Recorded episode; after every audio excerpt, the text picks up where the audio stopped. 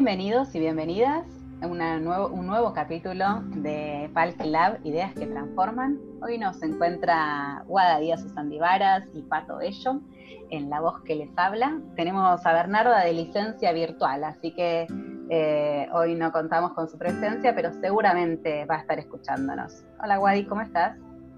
Hola Pato, bueno, buenos días a todos otra vez.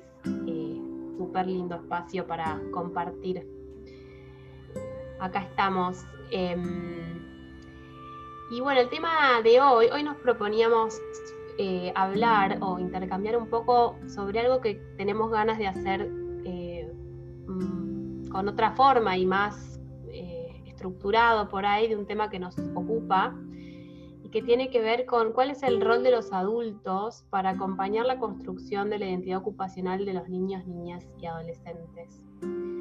Y este tema en realidad surge porque esta cuarentena nos, nos encontró con más disponibilidad en algún punto de tiempo. Y ese tiempo mm, coincidimos, cada uno en lo suyo, en volver a, estudiar, a hacer cursos, a, dar cursos. Y mm, bueno, nosotros estudiamos juntas, pero hicimos recorridos totalmente diferentes Tal cual, estaba haciendo la cuenta que hace 15 años que, nos recibimos de la facultad, así que hace mucho más. por eso, hace 20 que nos conocemos. Eh, y después cada uno hizo su recorrido, que yo me dediqué a jóvenes y adultos, Pato a niños, Ver también. Y, y de repente, en esta cuarentena nos encontramos nuevamente en temas que, podemos compartir profesionalmente y mucho de esto es para alquilar, ¿no? y esto de, acompañar la construcción de la identidad ocupacional eh, es súper interesante, es algo en lo que yo trabajo, me dediqué siempre, pero claro, en jóvenes y jóvenes adultos, y lo ideal y lo más lindo de todo esto es poder comenzar cuanto antes. Entonces por eso nos preguntábamos, ¿cuál es el rol de la escuela? ¿Cuál es el rol de los educadores? ¿Cuál es el rol de los adultos en general eh, en este acompañamiento para, para preparar a los niños y niñas a poder elegir en la vida? Sí, recordemos que nosotros entendemos como educadores todos aquellos que tienen algún tipo de contacto con, niños y niñas y adolescentes que están en desarrollo y que están eh, transitando o sus primeros pasos, o sus primeras etapas, o sus etapas medias, pero sí, todos aquellos que podemos ser padres, tíos, abuelos, eh, docentes, eh, profesores de maestros, de profesores de, materias especiales, profesores universitarios, yo también soy docente universitaria, y bueno, también hay un montón desde la universidad que se puede jugar esto también. Eh, entonces tenemos una mirada como amplia de qué significa ser educadores. Así que nos lo preguntamos desde este lado. Sí, sí, y nosotras como, como terapistas ocupacionales entendemos que la ocupación es el principal medio para desarrollar y expresar nuestra identidad, ¿no? Es lo que a través de lo cual le damos significado y sentido a nuestra vida. Y, para poder elegir ocupaciones, para poder elegir qué hacer incluso en el proyecto de vida, al día en que eso es necesario en la adolescencia y juventud, poder este, encaminar ese proceso, eso requiere de mucho autoconocimiento y de mucha exploración, saber qué me gusta, qué no, qué cosas prefiero, cuáles mm, rechazo o diferentes formas de pensarlo requiere mucho autoconocimiento. Nadie puede elegir lo que no conoce y para conocer hay que participar. Entonces hay, hay toda una necesidad de exploración que es ahí donde, donde coincidimos, donde nos volvemos a encontrar en nuestros caminos profesionales, porque Pato y Verde se dedican a la integración sensorial como específicamente. Y, eso es toda exploración, ¿no? ¿Cómo, cómo se conoce el mundo? Cómo a través de que lo primero que hacemos, y que después lamentablemente vamos perdiendo con los años, es esa capacidad de asombro y la posibilidad de exploración. Pienso que la exploración tiene mucho que ver con lo que nosotros proponemos como adultos a la hora de, bueno, yo en mi rol de madre en, esta cuarentena hay un montón de actividades que propongo hacer desde lo que yo percibo que a mí me gusta y que a mí me desafía y que pienso que esto también sería interesante y desafiante para mis hijos, pero tenemos que tener en cuenta de que vivimos en un mundo sensorial que eso va a determinar qué es lo que me gusta y no me gusta, porque hay niños que les gusta enchastrarse las manos con masa y ayudarte a cocinar, y hay niños que nada que ver, que no quieren ni tocar la masa, eh, ni que, les, y que la, la, sensación de la harina en los dedos se les vuelve insoportable. Y esto tiene mucho que ver con lo que cada uno, su propio registro sensorial del mundo. Y esto va a determinar el tipo de actividades que elegimos y el tipo de exploraciones que hacemos. Eh, entonces está bueno conocer cómo, cómo son mis patrones sensoriales, cómo registro yo el mundo y también cómo lo hacen mis niños, cómo lo hacen mis hijos, cómo lo hacen mis pacientes, porque voy a poder desafiarlos en la medida justa. A veces, y a veces nos pasa por ahí con nuestros pacientes, eh, que estamos haciendo una actividad y viene todo bien, y de repente el chico se desregula y pasa a una situación de descontrol total. Si yo no me pregunto qué de lo sensorial hubo en esta actividad que los desreguló, estoy sacando por afuera, voy a pensar que es solamente conductual, que está haciendo un berrinche, que está de lo conductual eligiendo no hacerlo. Pero si yo tengo en cuenta lo sensorial, voy a poder como de alguna manera adaptar esa actividad para que pueda lograrla o para que pueda explorarla de todos modos. ¿Cómo lo ves? Qué importante, ¿no? Esta distinción entre lo conductual y lo sensorial, como muchas veces tendemos como a, lo, que conocemos y a ponerle nombre a eso y, y en realidad por ahí con pequeñas cosas y de este conocimiento, ¿no? Propio y, de, de, los hijos y de todos, tener en cuenta que esto de lo sensorial afecta, interfiere un montón en, las pequeñas cosas de todos los días y en las grandes también, pero em, me parece que es muy importante esto de poder ponerle nombre a lo que nos gusta, a lo que hacemos, identificarlo, ¿no? Como que la etapa de exploración, siempre que, siempre que nos aventuramos a algo nuevo, a una ocupación o a lo que sea, hay una etapa exploratoria. Cuando no sabemos de algo, hay una etapa exploratoria. Y esa etapa es buenísima, a mí me encanta porque en la exploración no hay fracaso. Como que cuando uno explora vale todo, es como un ámbito de libertad total donde, donde podemos, estamos probando, estamos conociendo, entonces ahí no hay eh, ningún grado de competencia que, nos exija hacerlo bien, ni saber, ni nada. Es eh, curiosidad pura, ¿no? Y tiene que ver con, cómo vamos incorporando información.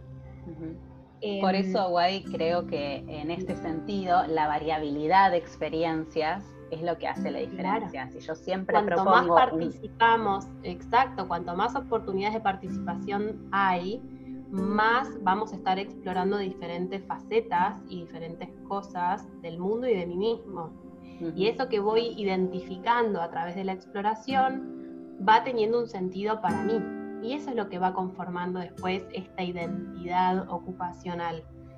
En tanto yo tenga oportunidades de participación, que muchas veces es lo que por ahí no pasa en algunas poblaciones en particular, em, voy a poder conformar mi posibilidad de elegir, de tomar decisiones, de relacionarme con otros, em, de reconocer limitaciones, intereses, querer comprometerme o no con algo, todo esto es la identidad ocupacional y se, se logra y se va llegando, vamos como construyéndola a lo largo de toda la vida, pero cuanto antes tengamos esta mirada desde la escuela, desde la casa, desde, desde todos lados, donde podamos ofrecer esta participación y esta exploración y ponerlo en términos de, ah, te gustó mucho esto, entonces a vos te gusta tal cosa, ¿no? Se le pone como, como ponerlo en palabras, no por eh, nominar, etiquetar, sino por poner en palabras, ah, esto no te gusta,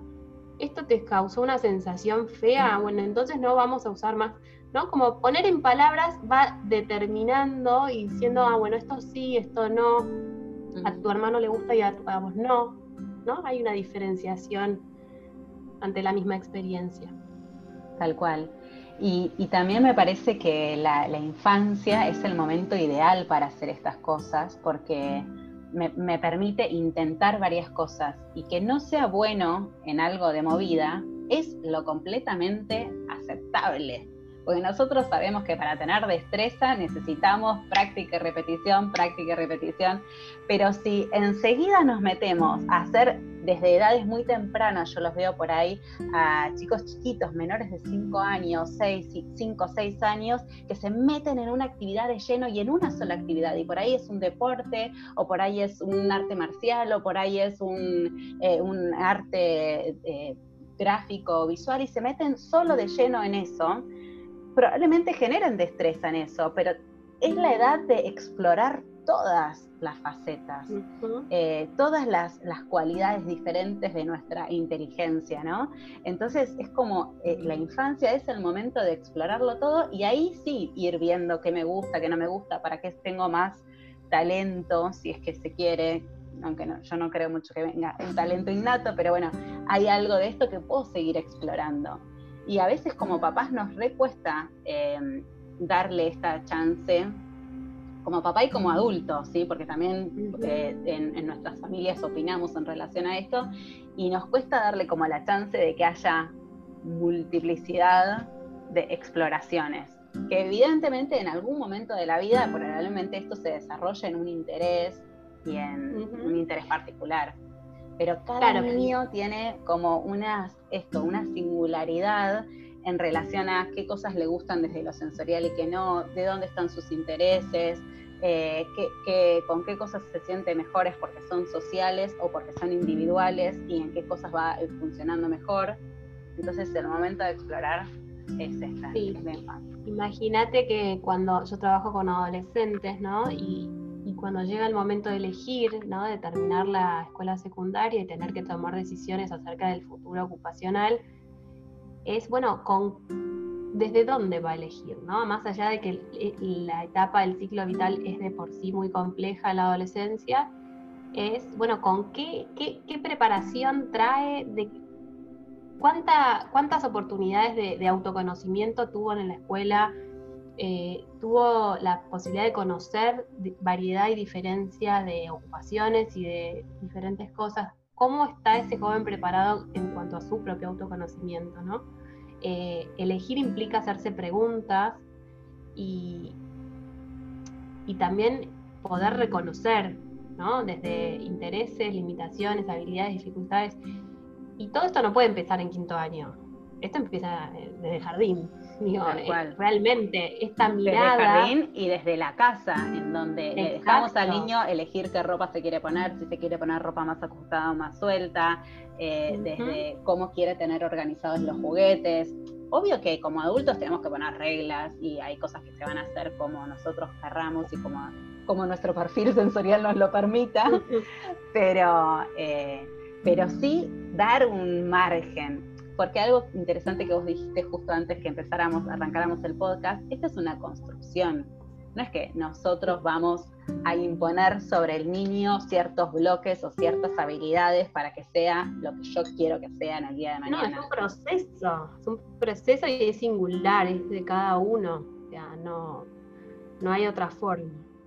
Pero es, es ya desde ya tener esta mirada eh, habilita a, pensar que ese niño va a ser un adolescente, va a ser un adulto, y, hay que ir como acompañando la construcción de esa autodeterminación de poder decir esto sí y esto no, ¿no? Son como habilidades para la vida, que empiezan, como vos decís, en casa, en la escuela, eh, y, es muy tarde pensarlas ya en, el último año escolar. Buenísimo. Bueno, Guada, espero que este, este podcast resuene en las familias y la verdad es que queremos eh, conocer sus, opiniones, sus comentarios, queremos tener feedback, queremos saber qué les parece a ustedes, qué cosas hacen en relación a, la exploración. Y bueno, y esperamos que les haya picado la curiosidad y la intriga en relación a eh, los perfiles sensoriales, la construcción de la identidad ocupacional y la exploración de intereses. Así que bueno, los invitamos a seguirnos en nuestras redes sociales, en Instagram, arroba palquilab. Nos pueden dejar un mensaje a través de nuestro correo electrónico info arroba palquilab.com y también nos pueden dejar comentarios grabados en la plataforma de Anchor. Muy bien, bueno, nos despedimos entonces con esto y seguiremos charlando en, en otros espacios porque es un tema que nos encanta. Sí, seguro que lo vamos a, lo vamos a seguir retomando. Hasta la... Nos vemos la semana que viene. Chao. Hasta el próximo podcast. Adiós.